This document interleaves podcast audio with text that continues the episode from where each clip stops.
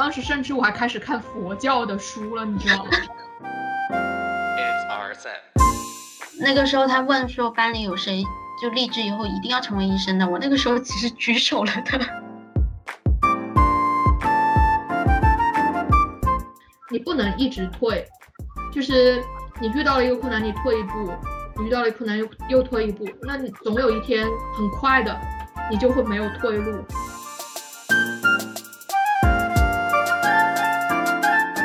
我其实已经突破了我爸妈那一代的所能够想象的一个孩子的未来，就是啊，讲上去有点伟大，就是我感觉我我尝试了一种不一样的人生，然后过得其实并不差。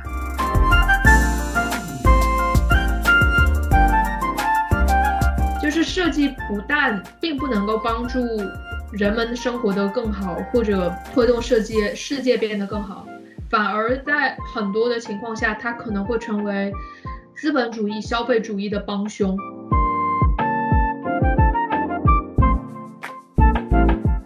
我可能会去最大化我的能力，就是我能做到的事情，我会去把它最大化。那如果我要这么去考虑这件事情的话，我其实不一定要做设计。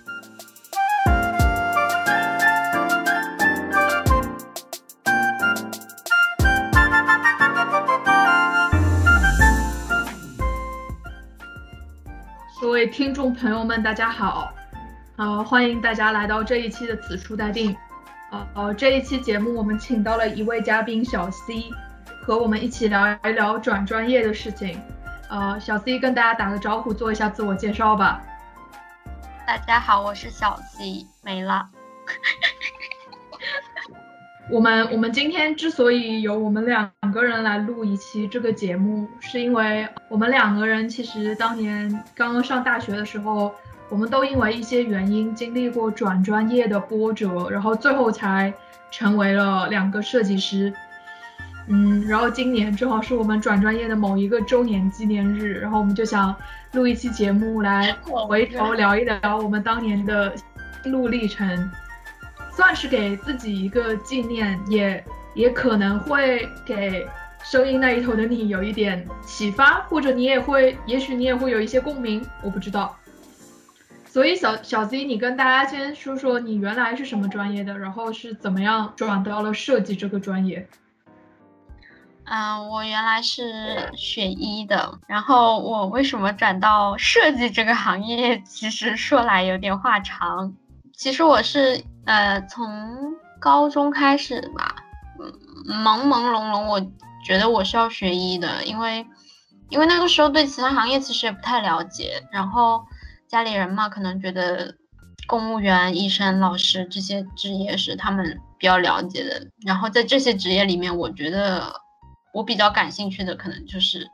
医科，因为它。怎么说呢？也可能是 TVB 剧看多了，救死扶伤嘛，还是一个蛮好的职业。后来我报大学的时候，其实我姐她已经从医科学院毕业，然后工作了有几年了。她那几年其实工作就是条件环境都不太好，再加上那几年是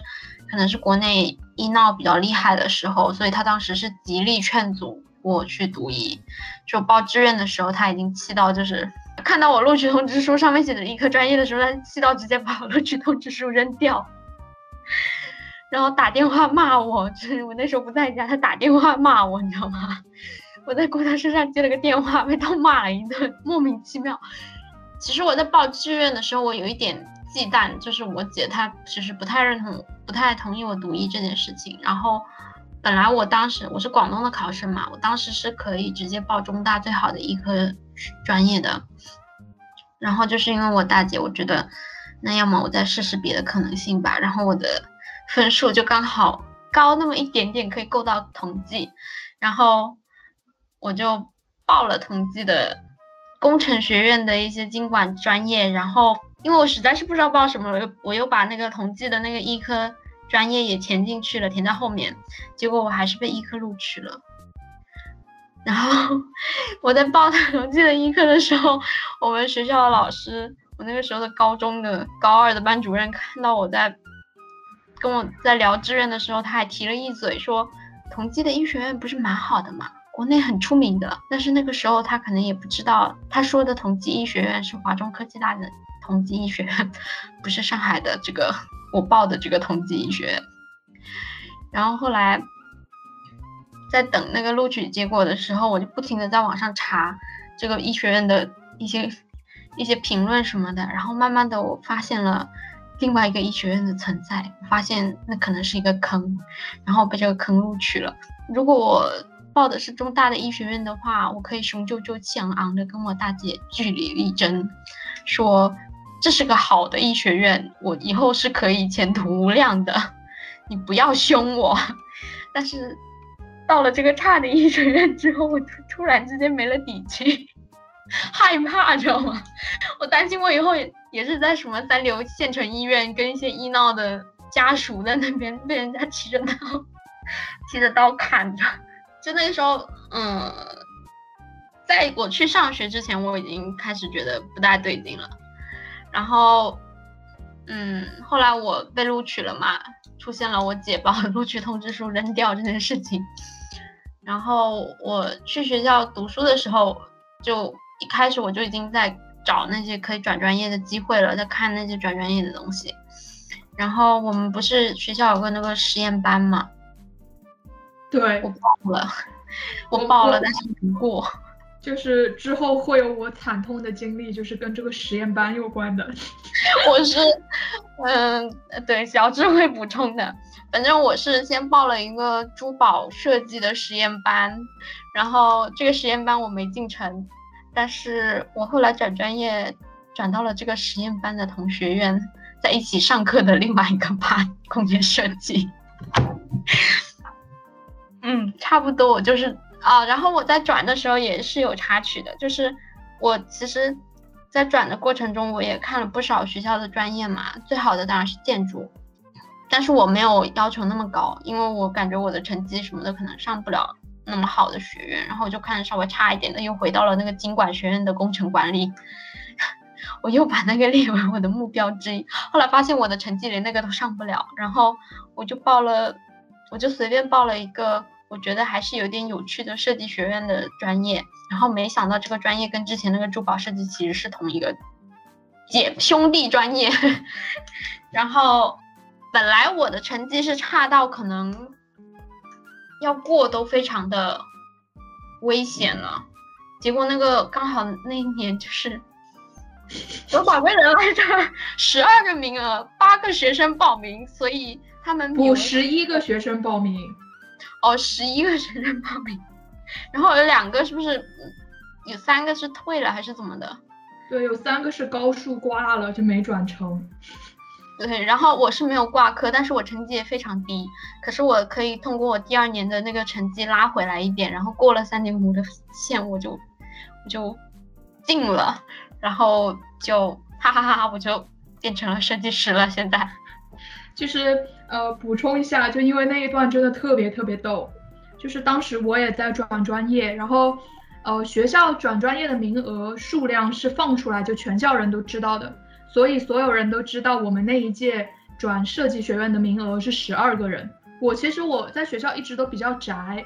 然后我自认为我也不是交际花，就是我认识的人也并不是很多。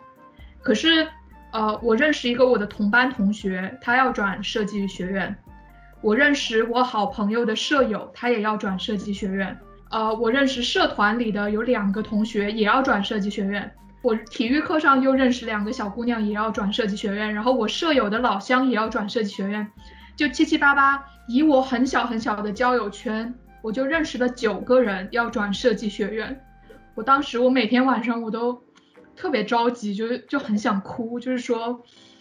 哎呀，我我都不怎么认识人的人，我都认识九个人要转专业了，最后肯定就一个学校可能有五百个人要转专业吧。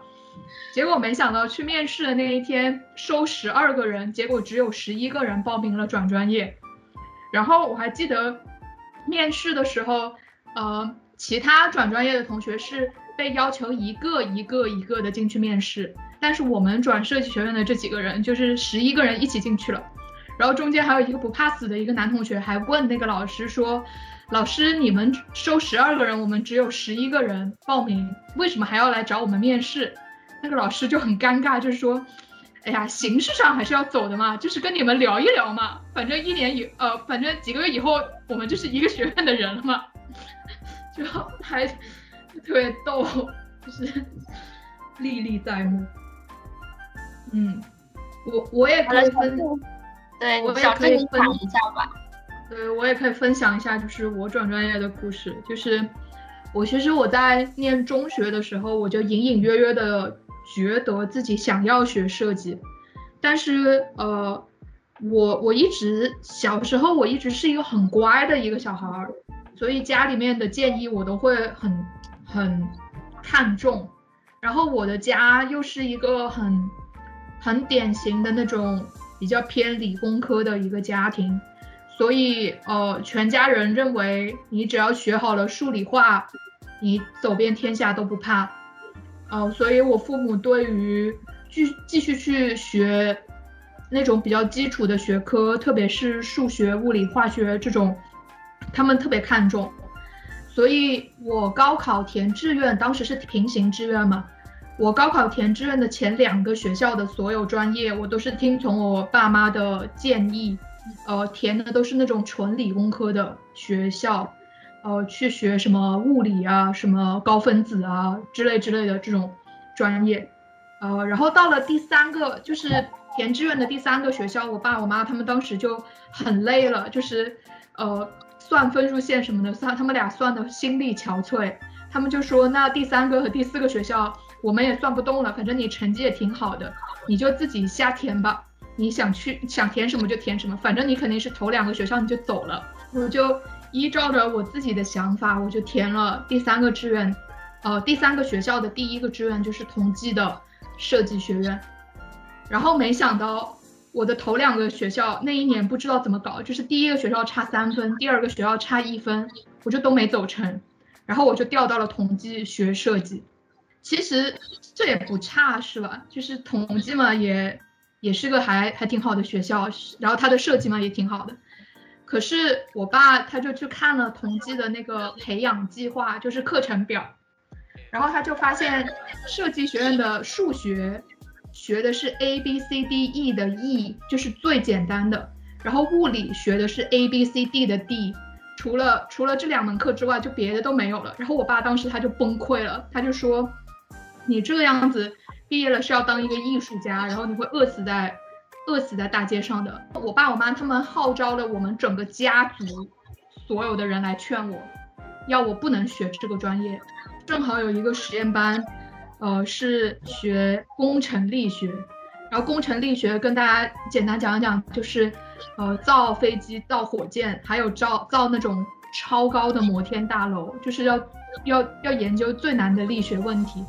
然后他们的数学、物理什么的都是学的是最难的，然后我爸就觉得那个实验，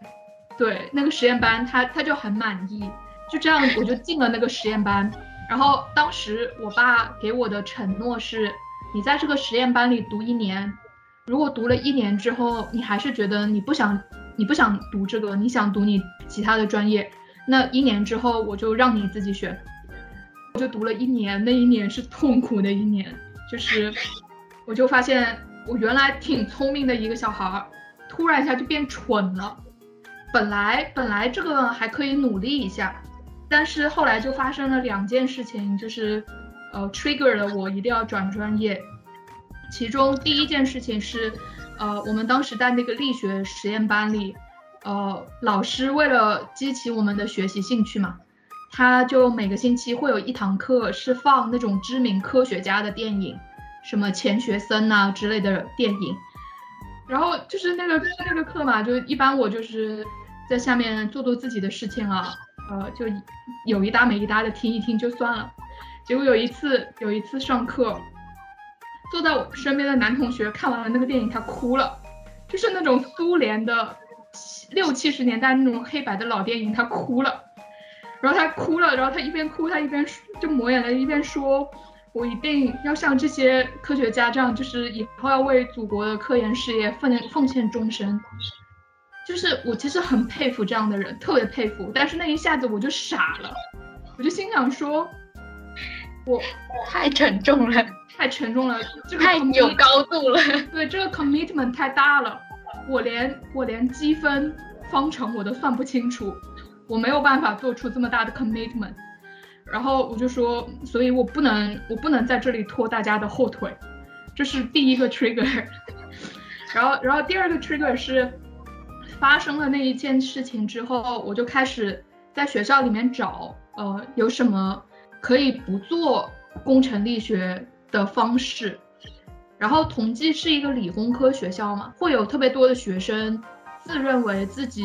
不擅长于与数字打交道。而擅长于什么什么与人打交道之类的，所以就会有特别多的那种培训小讲座。然后有一次我迟到了，去听那个培训小讲座的时候，然后我就站在一个巨大的阶梯教室门口，然后那个阶梯教室可能坐满了人，坐满了两百个人，上面就有一个很像那种李阳疯狂英语的老师，然后他就挥舞着手臂，跟下面的人说：“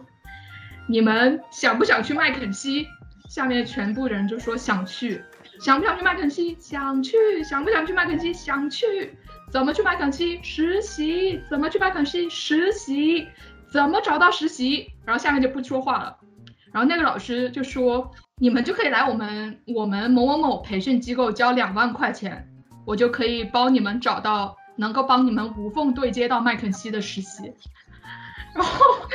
我因为迟到，所以我是在教室的外面看到的这一幕。我就觉得天啊，这个是什么妖怪？太可怕了！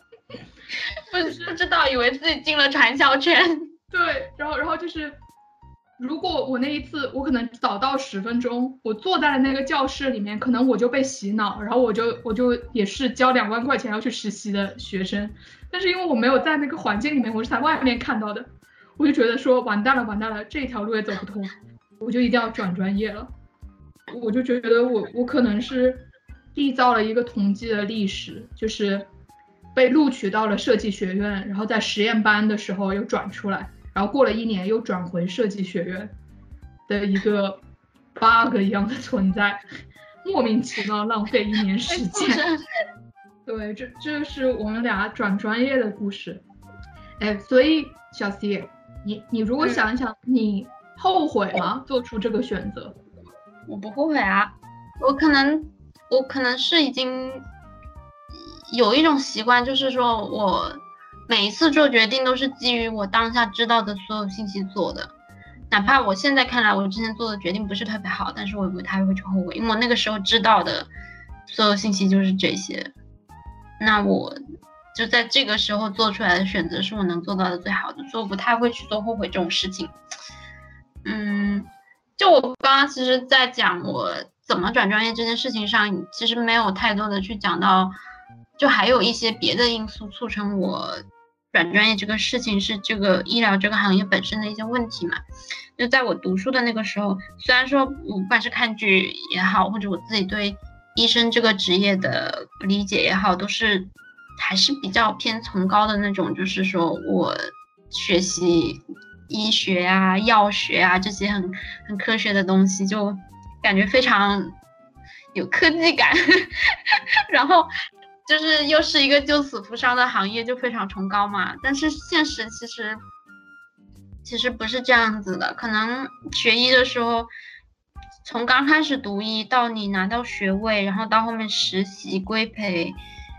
什么这整一条路其实是很漫长的。你可能就比方说，我那个时候是十十八岁上大学进的。进了医学院，我可能到三十岁，我才能真的成为一个正式的医生。然后，如果我成为正式医生，过不了几天，我就被人砍死了。这其实是蛮可怕的一件事情，很让人心凉的。我们其实，而且在我读书的那个时候，我刚上大学那个时候，医闹可能是国内特别特别严重的时候，就是政府还没有大力出来管的时候，然后。你读的这些年其实一直是很辛苦的嘛，学生嘛，就你可能要写论文啊，然后可能帮实验室的老师打打杂，可能可以分一些学生的补助或者是一些项目上的钱什么，但是都是很少的。比比起你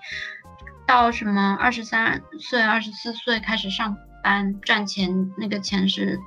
完全不一样的。然后你这么辛苦、这么努力的读书，到最后就是你开始到医院上班了，一开始的工资也是很低的。然后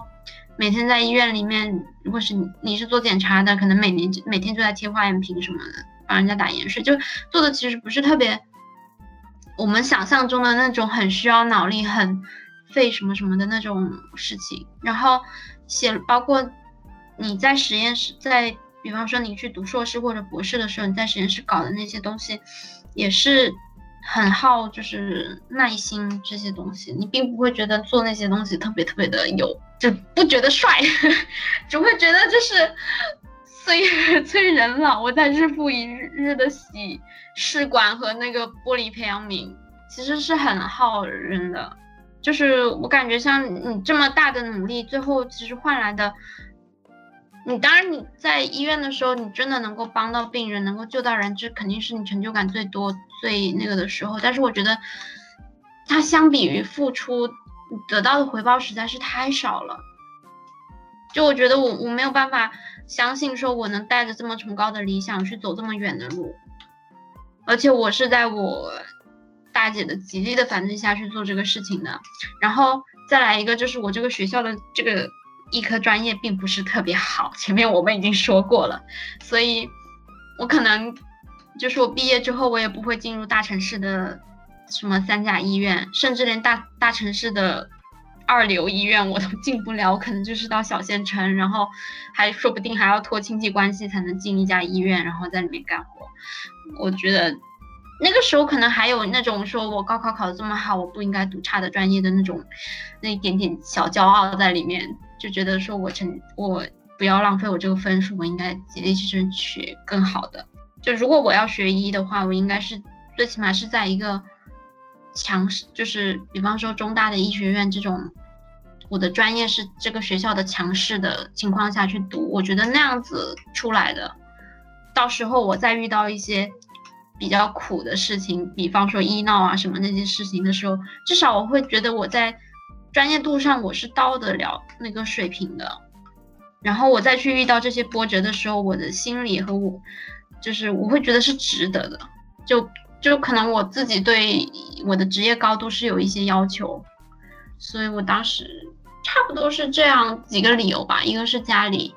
一个是我自己对职业的一个想法，然后另外一个就是学校的优势的问题，然后还有就是学医这个本身。在中国学医这件事情的苦难比较多，这几个原因。呃，我觉得我转专业，现在回头看，如果我当时没有转专业的话，我可能只有小聪明，所以我学不来那种特别高深的数学、物理这些东西。所以其实我当时学的就特别 suffer。我还记得就是到最后就是那个数学考试。就是那些题我就不会嘛，但是又不能挂科。呃，其实我们我们听很多个有类似经验转专业的朋友都讲过，就是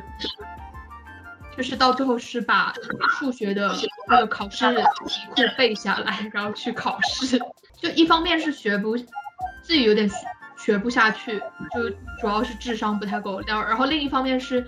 呃，像你你你刚刚说的，就是其实我的这个我原来学的这个专业也是一个，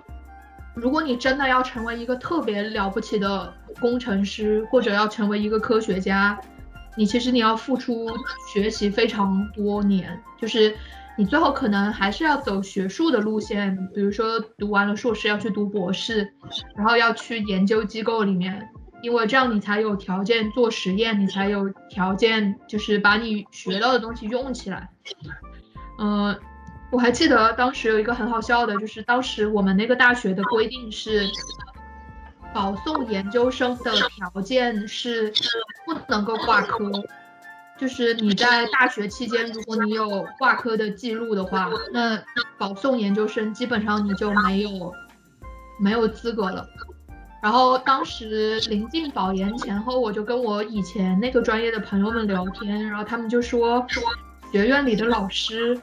来安慰大家说，因为咱们的考试特别难，所以大家多多少少很多人都挂过科。呃，但大家不要灰心，我们保不上研了，咱们可以直播。直播，就是。最后我我确实我认识就是几个当年关系也比较好的朋友，然后因为他们以前有挂科的经历，所以就是他们又没有想好下一步怎么办，然后他们就直接就上了那一个读博士的贼船，就因为考上研了可以直播，嗯，对，所以所以也是回到刚刚小茹说的那个所谓的投入产出比。这是比较功利的说法了，嗯，因为如果如果投入产出比很低，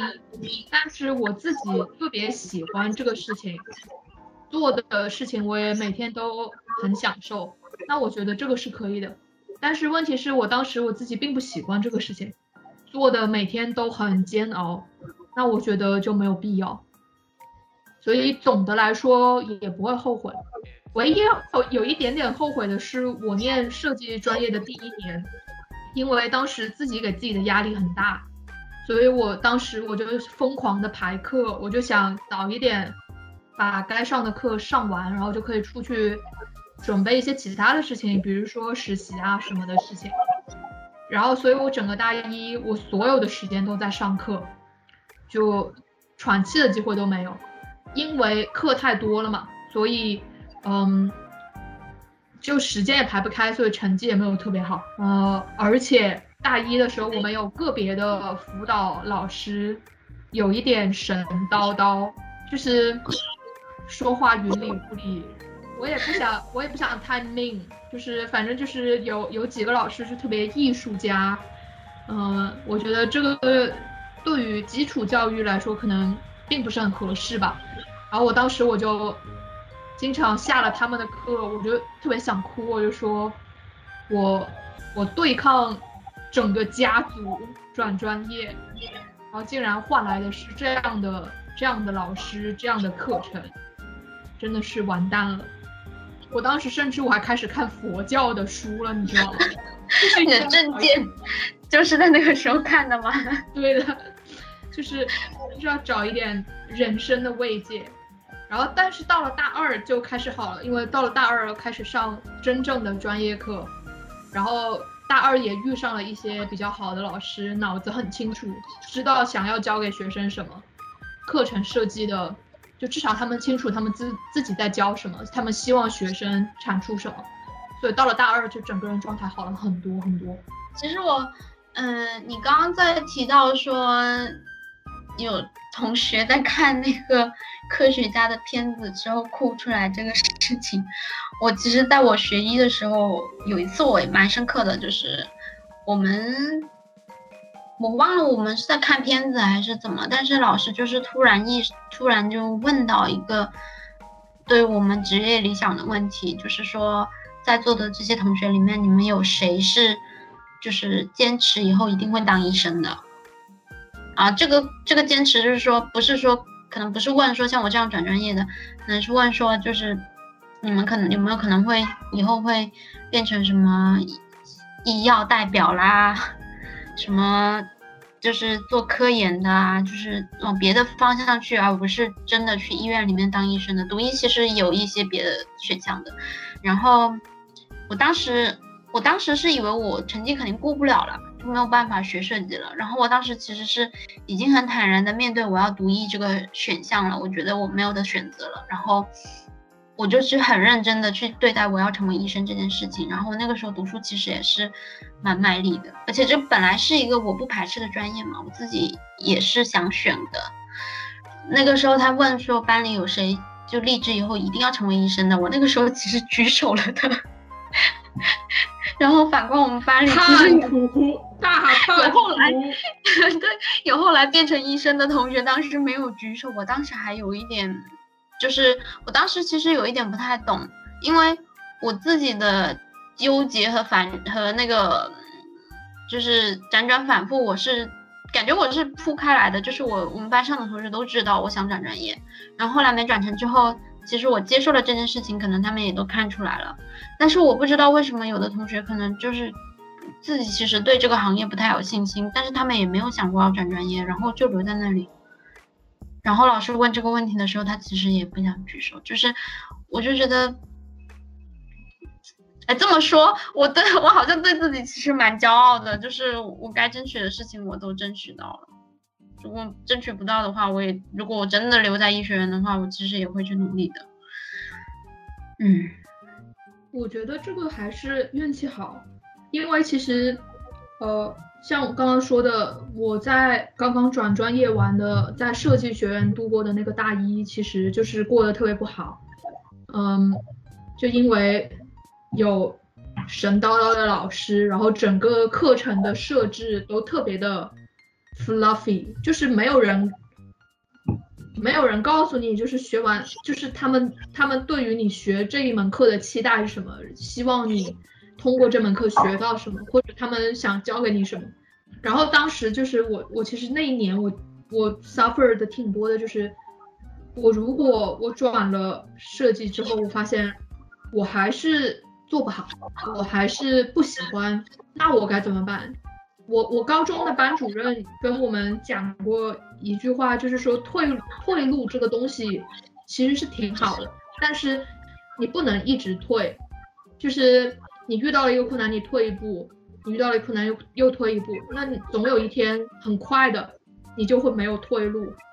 大一那年我就一直在想，就是说如果呃之后的设计学习还是像这一年这样，那我下一步如果我还要换，我要换到什么？我可以怎么做？然后其实那个时候我是整个人很紧张的，嗯，所以我其实我其实我能理解你那一些知道自己不喜欢或者不适合，但是又没有去换的那些同学。嗯，我那个时候其实好像已经。我也有压力大过，但是我那个时候的自我调节还蛮厉害的。我那时候告诉我自己，我我也不是多蠢的人。既然我跟大家一样都能考上这里，别人能做好，我也能做好，只要给我时间。那个时候，嗯，我记得在读医的时候，第一年嘛，其实第一年的数理化什么的，感觉大家跟高中的基础还是有蛮大的强相关的。所以那些就是什么湖北的考生啦、江苏的考生啦，就竞争比较激烈的那些省份出来的同学，明显就比我们比我强很多。那个时候其实也有很多从从高中到大学，就是大家课程上课的方式不一样，大家就是考到好分数的方式也不一样的一些适应过程。我刚开始上大学的时候，我根本就不知道要抢课这回事。然后第一学期的时候，大家在抢课的时候，我不知道我在干什么。然后我就想，这不就是选课？我也不认识这些老师，我就就是随便选了。然后后来发现，这个随便给我造成了很大的不良后果，就是我的政治课基本上都是拿中。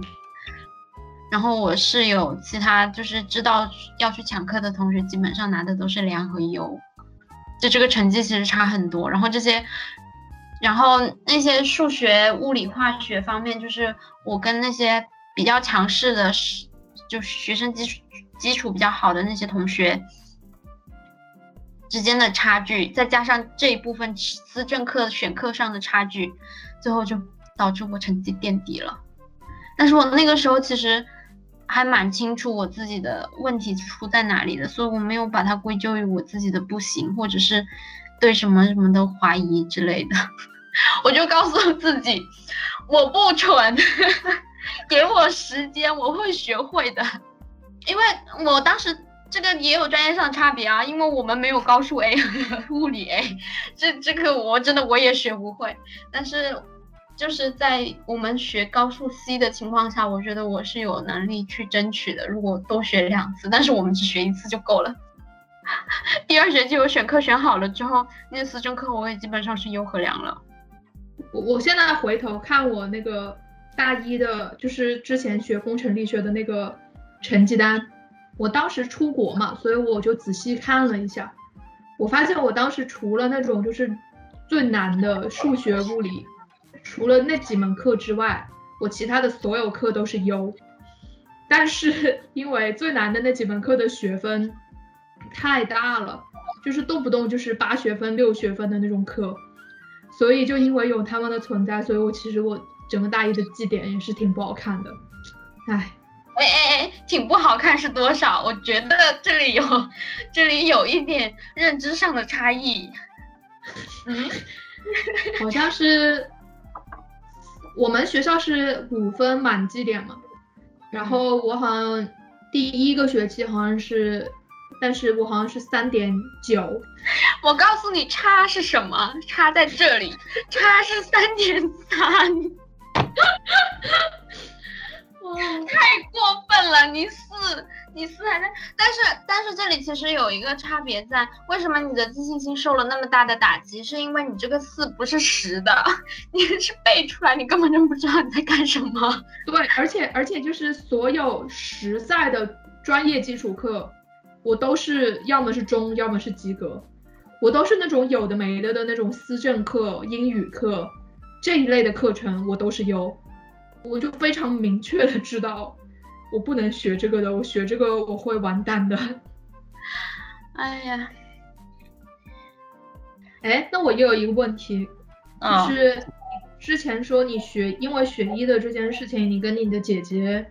就产生了挺多的冲突。那后来你换了专业或者什么了之后，和家里面人的有冲突吗？还是说？其实我家里的观点跟你家不一样，我家里的观点是冲冲突的，就是不是我跟家里冲突，是我们家里面在冲突。我爸妈是支持我去学医的，就以他们朴素的农民思想认为，就是医医生是很稳定的职业，你就算哪怕到了战争年代，医生也是有饭吃的。他们就是这么朴素的觉得说学医是，你可能。不说大富大贵，但是至少是个安稳的职业。然后我姐她是因为她自己读医，她觉得这个行业的糟粕的东西太多了。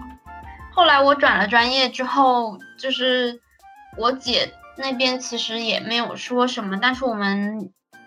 我们是因为一些别的事情，然后开始讲话的，然后大家就这件事情就翻篇了。我们没有真的去讨论过说。呃，我换了专业这个事情，他支持或者是怎么样，他就没有说，我们其实就没有说过。然后我爸妈这边其实还蛮担心的，就是担心说我换到这个职业，他们帮不了我了。以后就是他们没有任何认识的人知道这个专业是在干什么的，然后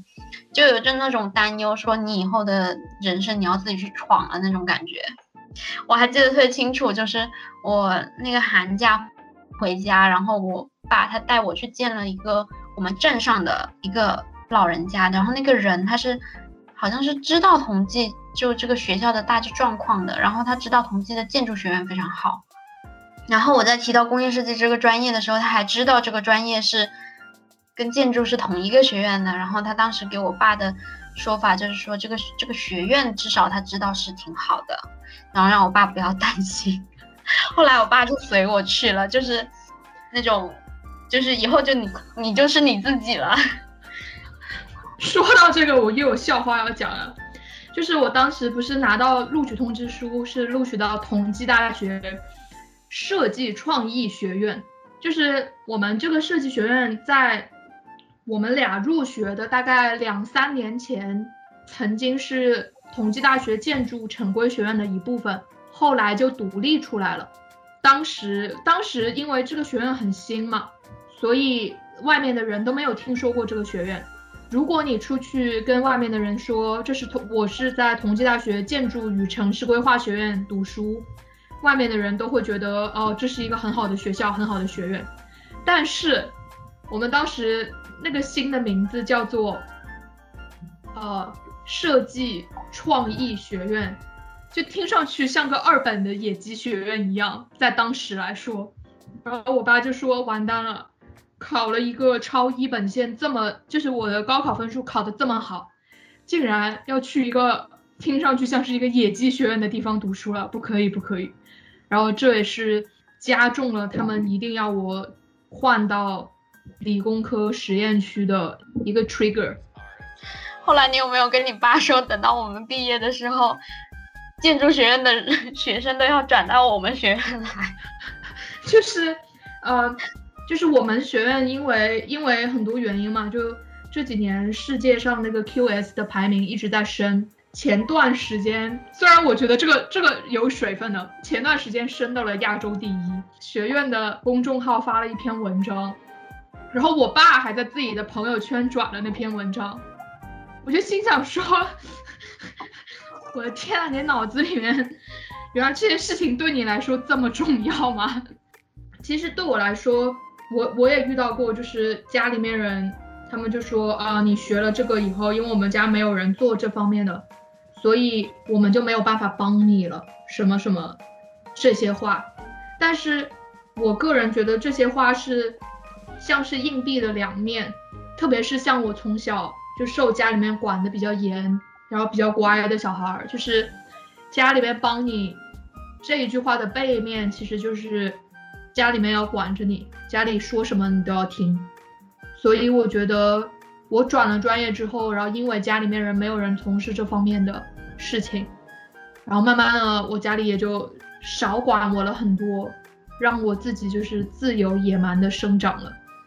就这一点，我觉得还是挺好的。我其实从头到尾都不希望我家里能帮到我，我根本就不希望家里能帮到我。我觉得我就是应该自己去闯，我也不想要就是什么。家里能够帮我走个关系，去个大设计公司什么的，没有这种，我一点都不希望有这种事情发生。嗯，我我现在有一个想法，可能是不是也是因为就是我们这个专业总的来说还是比较新，所以就算要就没有没有特别多的人，可能这个比例会低了，就是没有特别多的人会让家里面来帮你，这样就相比起来就可能。相对于其他一些传统行业，就比如说你学医，可能你睡你隔壁宿舍的小姑娘，可能家里面是那种省医院的医药世家。对对对，就这种就很难说。但是至少在中国，这种祖传是三代的设计世家还是比较少的。你嗯，相对来说比较少吧，但有还是有的呀。嗯，这。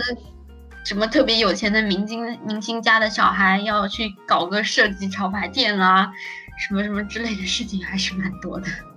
也是也是。就你的情况来说，应该是说出去转了一圈，读了个别的专业回来，感觉如何？这个事情对你的意义是如何？是什么？我觉得第一是让我勇于承担自己生活了一点，跟家里面的这方面的。羁绊也好，还是什么也好，就是少了一点，就拿回了一些自己决定自己生活的掌控权。然后第二是，嗯，知道了自己特别特别不喜欢什么，所以就会相对起来更珍惜可以做自己还稍微比较喜欢做的事情的这种机会。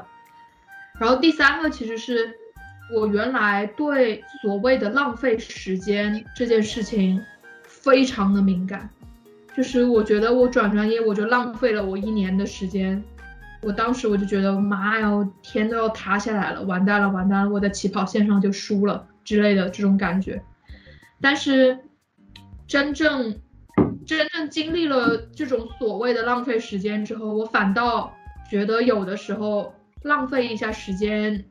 也有它的益处了，就至少能够让你更清楚的知道你自己想干嘛。我是觉得，嗯，如果我当时真的留在医学院读医了，我应该也不会过得太难受。但是我的人生可能就跟我在高中的时候，跟我家里期望的生活是一条轨迹的。所以我现在转出来之后，我其实已经突破了我爸妈那一代的所能够想象的一个孩子的未来，就是啊，讲上去有点伟大，就是我感觉我我尝试了一种不一样的人生，然后过得其实并不差，就会让我觉得说，我其实有一点跟你有点像，就是感觉对自己的人生的掌控力又更大了一点。我跳出了那个大家觉得说会稳定、会体面的一个职业体系，然后去尝试了一种完全不一样的东西。包括现在，因为设计的一些理念啊什么的都比较新嘛，嗯，就是我感觉我整个人生观也变得不一样了。这其实是一件很好的事情，不会拘泥于过去传统的想象，就是传统中的价值观。不是说那个不好，是就是说，可能也就那样了，就你一辈子就望到头了，没有没有说。就现在我了解了一些我以前从来不会了解，而且有可能在我家族的那一代都不会了解的一些东西。我现在家里人都不知道我到底在干什么，他们都没有办法理解我怎么可以从这一家公司跳到那一家公司，这两家公司差这么多，他我是怎么跳的？我为什么有时候设计这样的东西，有时候可以设计那样的东西？我为什么什么都能做？他们觉得，就是我很难跟他们解释清楚我到底是干什么，工业设计到底是干嘛的？想到什么聊什么。当时在大四的时候，快要毕业了。那个老师，我记得他的原话是说，呃，当时他们有一些以前的学生，在学生时代做设计做得非常好，但是到最后，他们那些学生可能去考了公务员，可能去做了一些别的什么事情，然后那些老师就觉得非常的可惜，然后老师们就会问学生们，就是说，你们中间有哪些人是打算以设计师作为自己。就是不说一辈子吧，但是比较长期的职业目标，我不记得我当时有没有举手或者怎么了。但是如果我现在问你这个问题呢？啊，我也不一定会举，因为我其实因为我的观念已经发生变化了，不再会觉得说我读这个，我以后就一定要做这个。包括其实我们读设计，本来这个学科就是一个比较灵活的学科的话的嘛，我可能会去最大化我的能力，就是我能做到的事情，我会去把它最大化。那如果我要这么去考虑这件事情的话，我其实不一定要做设计。嗯，就比方说，我可能会变成一个组织者，把。很多人的力量组织起来的一个事情，我不知道具体会是什么，但是就是我我因为我想问题的方法已经就是思路已经不一样了。比方就就说，如果说简单一点，我就是想要有钱，那我去勤勤恳恳画图肯定不是变成有钱人的办法，最有效的办法，我应该是去搞投资，去做投机或者嫁个有钱人之类的，对吧？嗯，就是。嗯，所以我现在只是说，我知道的东西最多的是在设计方面，所以我现在是还在做设计。但是时间久了，可能我在一些别的方面我知道的更多了。那个时候我去最大化我的能力，可能就不是说做设计了。所以我现在是一种更放松、更走一步看一步的心态。那你觉得在这整个过程中最难最难的是什么时候？是你转了专业之后发现？老师 有一点神棍的那个时候吗？我直接信你分神棍这个词是你说的，我从头到尾没有说过神棍这个词哦。我概括了一下你的想法。嗯，我觉得很多难已经不是这个专业本身带来的难了，而是当很多事情混杂在一起，就比如说你的专业上面的选择，然后又跟你生活上的事情。各方面的事情混杂在一起的时候，那个时候是很难的。嗯，如果我硬要我说的话，第一个很难的就是发现所有的大一的时候的那些老师就比较神叨叨。然后第二个是可能是理想主义的破灭吧，就是你在学校里面的时候，每个设计学的学生，我觉得多多少少都会怀有一点点设计可以改变人的生活、改变世界，然后推动世界往。一个好的方向发展，就就每个学生都会有一点这样的理想主义的，但是我到了我工作以后，我就发现这些理想主义可能就是设计不但并不能够帮助人们生活的更好，或者推动设计世界变得更好，反而在很多的情况下，它可能会成为资本主义消费主义的帮凶，而且这些是你一个处在行业之中的个体，你是没有办法控制的。就这个理想主义泡泡的破灭，破的有点大，说还是有点难的。嗯，那其实我感觉，这是我们在学校跟出来工作的最大差别耶。就每个专业，它多少都要经历这样一个破灭的过程。就好像可能在我读医刚开始读医的时候，我是觉得读医是就是死扶伤，是一个要懂很多复杂的东西的一个很帅的专业。但是实际上我毕业之后，可能是每天在 检验科的窗口跟人家接 验尿的验尿的那个。或者是在 收钱的窗口跟跟老大爷扯说，你这个医保只能报多少？就是其实每个专业都有一些，你在读的时候你会以为说自己这个专业有无限的可能性，可以改变世界，有很多的力量什么的。但是真正到毕业之后，就你做的那些事情，不说。跟你读书的时候的理想主义差的有点远吧，是甚至你会觉得是不是在往相反的方向走？那那你呢？我姐她不是不支持我读医嘛，然后哦，就是上大学之前，我跟我妈去银行办了张银行卡，就我们两个的银行卡是同一个银行的，然后我就跟我妈说，你要转钱给我的话，就把钱存到这个卡里面，然后你再让柜台转给我，然后我把我的银行卡。卡号写在了户口本上，因为真的怕他们找不到。然后我姐就是那种说，你既然要读医，你还跑去那么远的地方读医，那你自己解自己解决你你这些银行转账的问题，你不要来找我。然后我就那好可怕呀！就是，对我姐真的非常狠。然后就是我我就带我妈去银行嘛，我先把我第一笔学费转好了，然后跟我妈就是这么说的，说。你以后就是把钱存到你的卡里面，然后转到户口本上我写的这个银行卡号里面，就算完成了。然后就是我上学那个时候，我记得非常清楚，是国庆，所以我是刚去了一个月多一点。我们是八月份上学嘛，一个月多，我就把我一学期，我爸以为我可以花一个学期的生活费花完了。因为我买了特别多没有用的书，还有什么打疫苗啊，就各种这样那样的不在我意料之中的花销。我带过去的其实就只是我吃饭还有坐车的费用，我没有考虑过你会有那么多别的费用。然后那个时候我跟我爸说没有钱了，你必须要打钱给我。然后，然后我爸就说他去银行打钱给我了。然后过了过了好久，我都我都查不到我账上来了钱。然后当时我就很紧张，我不知道我爸把钱转转到哪里去了，然后我就问我姐说：“你能不能就是跟爸去银行走一趟，看看他到底是钱是转到哪里去了，是不是弄丢了？”然后我姐就是又在电话里把我一顿骂，说：“你不要来找我。”我等我当时真的是 上海十月份秋风萧瑟，然后国庆节大家都出去玩了嘛，学校里就很空，然后我就一个人蹲在毛主席像前面哭，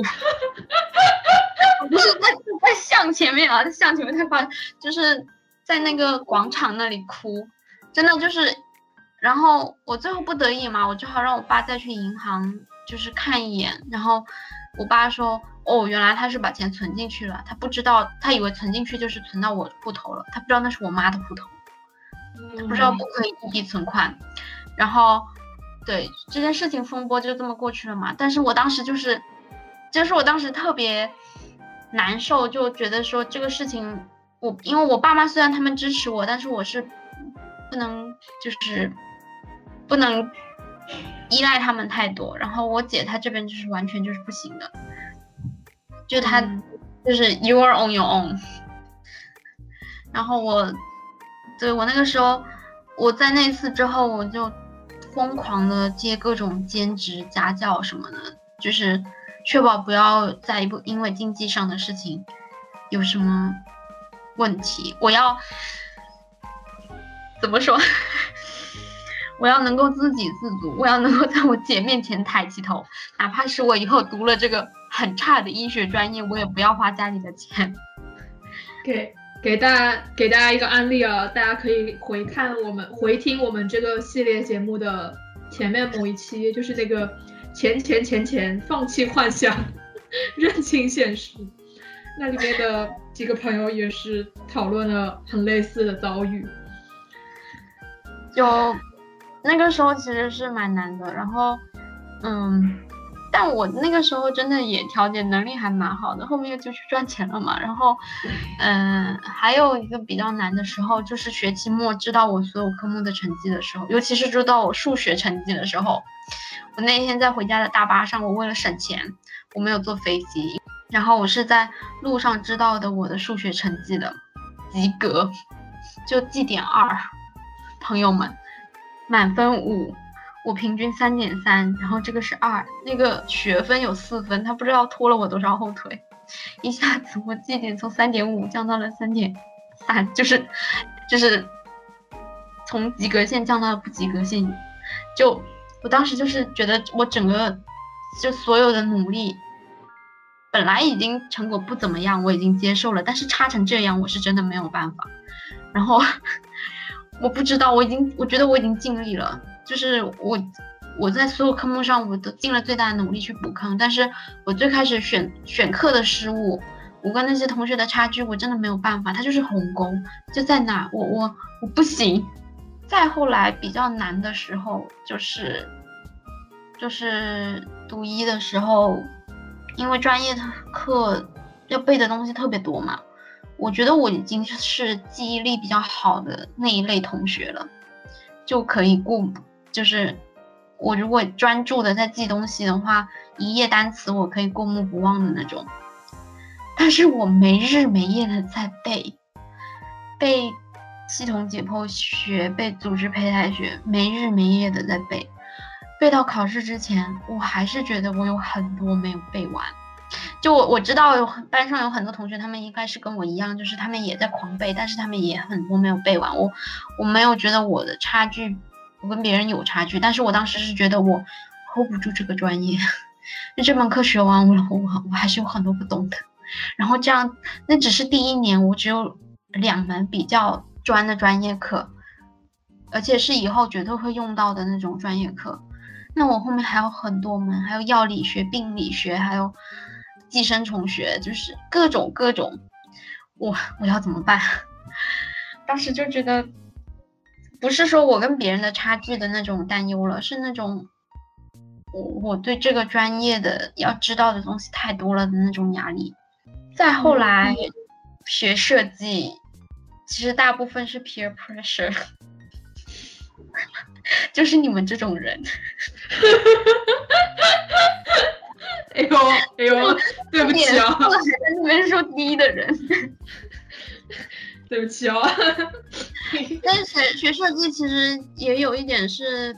因为其实还主要其实还不是来自于你跟于姐姐这些。我记得我那个时候刚上刚学设计的时候。我印象非常深刻的是一个男同学，就是他可能是上高中的时候就已经非常清楚他要学这个学校的这个专业，然后我感觉他已经对他，呃，后面要出国，然后要做哪方面的工作，就是他规划的已经就是很细了，他知道的东西非常的多，就他不是像我们这种二愣子选专业选进来的，他是实实在在的对这个行业有所了解。然后想好了进来的这个专业，我当时就觉得，其实人与人之间的差距真的很大。就是我可能可以在短期内追上专业课，但是他的这种眼界和先见之明，还有我不知道他的家庭教育环境怎么样，但是肯定是比我家庭教育要好很多，他才能够就是就是在很早的阶段就有这些想法和准备嘛。我当时其实那个时候我受到的冲击还蛮大的。后来就除了这个同学，还有更多别的同学有其他方面的冲击，让我觉得说，我的妈，这可能是对我高考的时候语文多考了几十分的报复。我不值得上这个学校，以至于我在学校遭受了这么多苦难啊！真的是，我我真的有时候难过到就觉得说，我如果少考个几十分，我可能就在。中山大学好好的读我的医科，我没有这么多痛苦。哎，可是我其实我我跟那些同学比，我也没有那么多的计划。但是我其实我当时我没有感觉就是让我有压力的原因哎，因为其实说个什么一点的，就是说我当时我其实我没有任何的计划，可是我感觉我当时在学院里面，就是可能中间有波波折折什么的，但是最后想做的事情我都做成了。我当时甚至有一点唯心主义，就是那种人定胜天的那种感觉都出来了。当然，最后后来就是又生病了，然后就世界又教了我做人，但是，但是我我没有把别人对自己的安排投射到我自己的身上，我就感觉好奇怪，就是那个时候就心态还蛮好的。应该应该不只是。因为我说的这只是其中一个同学嘛，还有别的 peer pressure，别的 peer pressure 是他专业课做的特别好，你明显我跟他拿出来东西一看，这这至少是我的压力来源之一，我不知道是不是你的，是的吧，同学？是的，是的。但我觉得我们还有一点压力来源，可能是我们这个专业跟我们以往在学校里的那种。考试去考一个高分的那种不一样，因为设计是没有一个明确的标准的。然后我们当时可能老师对于这种标准的界定也比较模糊，比较不确定。然后这种不确定性让我们在读的过程中其实有一点懊恼，嗯，甚至生气，甚至觉得不可理喻。我觉得也也可能也不是所有人，但是对于我们那个时候是会蛮难难掌控的，对，就是你不知道怎么做才是好的。主要是可能我们两个人之前在学校里的那种体验，从医科也好，然后我之前在工程力学也好，都是有非常明确的标准的，对的就是对的，错的就是错的。包括高中其实也是这样，你题目答对了就是对的。没有说什么，可能语文这种你稍微还有一点点水分上下浮动的个人主观的空间，但是大部分都是对的，就是对的。所以我们后来有一点焦虑，其实跟这个专业上的差别是有一点关系的吧？就你不知道怎么做才能做好。是的，我感觉这是我差不多经历过的比较困难的事情。你的困难好多，每个每个时期都有每个时期的困难。哎呀，我也不知道我讲了几，不知道讲了多少时间的困难。哎，我我最后有一个问题啊，或者这样说吧，就是我们我们升华一下主题，就是从你从你换专业，就整个这个过程中间，你觉得有什么事情是可以给？听这个节目的观众，或者说将来就要报考，报考大学以后的选择，以后的人生有什么借鉴什么的吗？人生啊，人生其实我现在豁达了很多，就是我后来也有一些别的事情悟出了一样的道理，就是说不管是怎么样，听说总归是听说，你还是要自己去试，你才会知道里面的好跟坏的东西。你一直在听别人讲，其实。有机会还是要多去试，然后，呃，嗯，也不对哦，我感觉我好像回答错了。我觉得不能，我是觉得不能多去试啊，因为你试错是有成本的。对呀，成本太。比如说我们我们浪费了一年，就是我们必须付出的成本。对，但是我们没有多少个一年可以浪费啊，这一年代价已经很大了，其实。对的。就总归总归有一个不会错吧，就是勇于为自己做选择，不要把这个做选择的责任逃避掉，勇敢的去为你自己做出的这个选择承担责任。而且你要记得，就是说你不去做选择，你选择不选，那其实也是做出了一个选择，而且通常来说那个选择是错的。其实很多专业的人也是。读到后面，虽然他没有转专业，但是他从事了不一样的工作，这其实也是一种转专业。哎，又来了，我那一句，我觉得我最近非常受用的一句话就是，真的就不要拘泥于现在有什么，哪怕说你真的硬着头皮四年把工程力学学完了，你还是很痛苦，那真的也不要再逼自己去做这一行的职业了。就是要要想清楚是什么时候是你想放弃，什么时候是你觉得累了想休息。就是你不能每次遇到所有的困难你都迎难而上，没有对，但是你也不能每一次都遇到任何困难你都 drop it，你就嗯，我就换一个专业，换一个什么。就对，因为其实每个行业都有它的好跟坏，你不管进哪一行，你怎么换，你都没有一个最好的行业这种说法的。对，只要你想清楚了，就是其实按照我们两个人的经验下来，就是你如果在你自己已经选好的这个航道上感到非常非常的不舒服、不自信、难受，其实你没有必要说，因为你已经选了这个继续下去。也不要去管别人在说什么，因为如果你已经努力过了，你已经想尽办法去 fit in 了，但是你还是做不到，那你可以放过自己，去选一个不一样的，在合适的时机离开。就是不管是你一路读这个专业，读到本科毕业，然后出来找工作的时候，发现自己做不了，还是说你刚开始上大学的时候，你就已经发现你自己不可能。学会或者说喜欢上你有的专业，那你其实该走就走，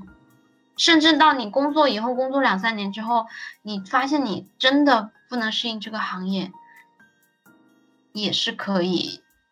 就把自己过去的投投入的成本就这样去掉的。当然，如果说你再换了一个、两个、三个，就是这样子换之后，你还是觉得不行。那我觉得可能就是，你是不是要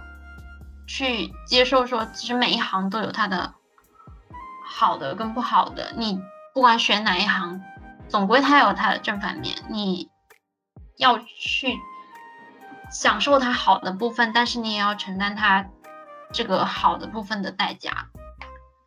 不然你因为没有一个最好的行业这种说法，你不可能挑到一个十全十美的职业，没有痛苦，只有只有价值感，没有的，没有这样的专业。所以就是要给自己一定的机会，说我可以去 let go，但是也要告诉自己说，一段时间的尝试之后，你是不是要真的就迎难而上做下去？Yep。Follow your gut feeling。呃，谢谢大家收听我们这一期《此处待定》，我是小智，我是小西，我们下次再见，拜拜。拜拜。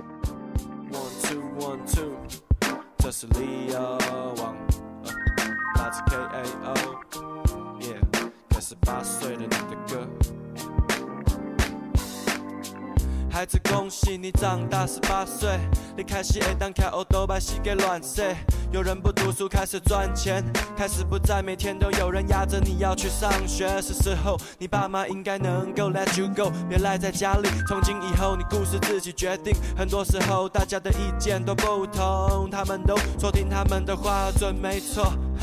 我说孩子，你问问自己，你想要继续念书，还是要学刺青？台湾大学里面没有刺青系，你未来是个刺青大师，干嘛念经济？喂，不同的人说不同的道理，要我听你的建议，我不如来听佛经。I'm so lucky, I'm on my way, getting closer to my dream. I wish you the same. Yeah，孩子，恭喜你长大十八岁。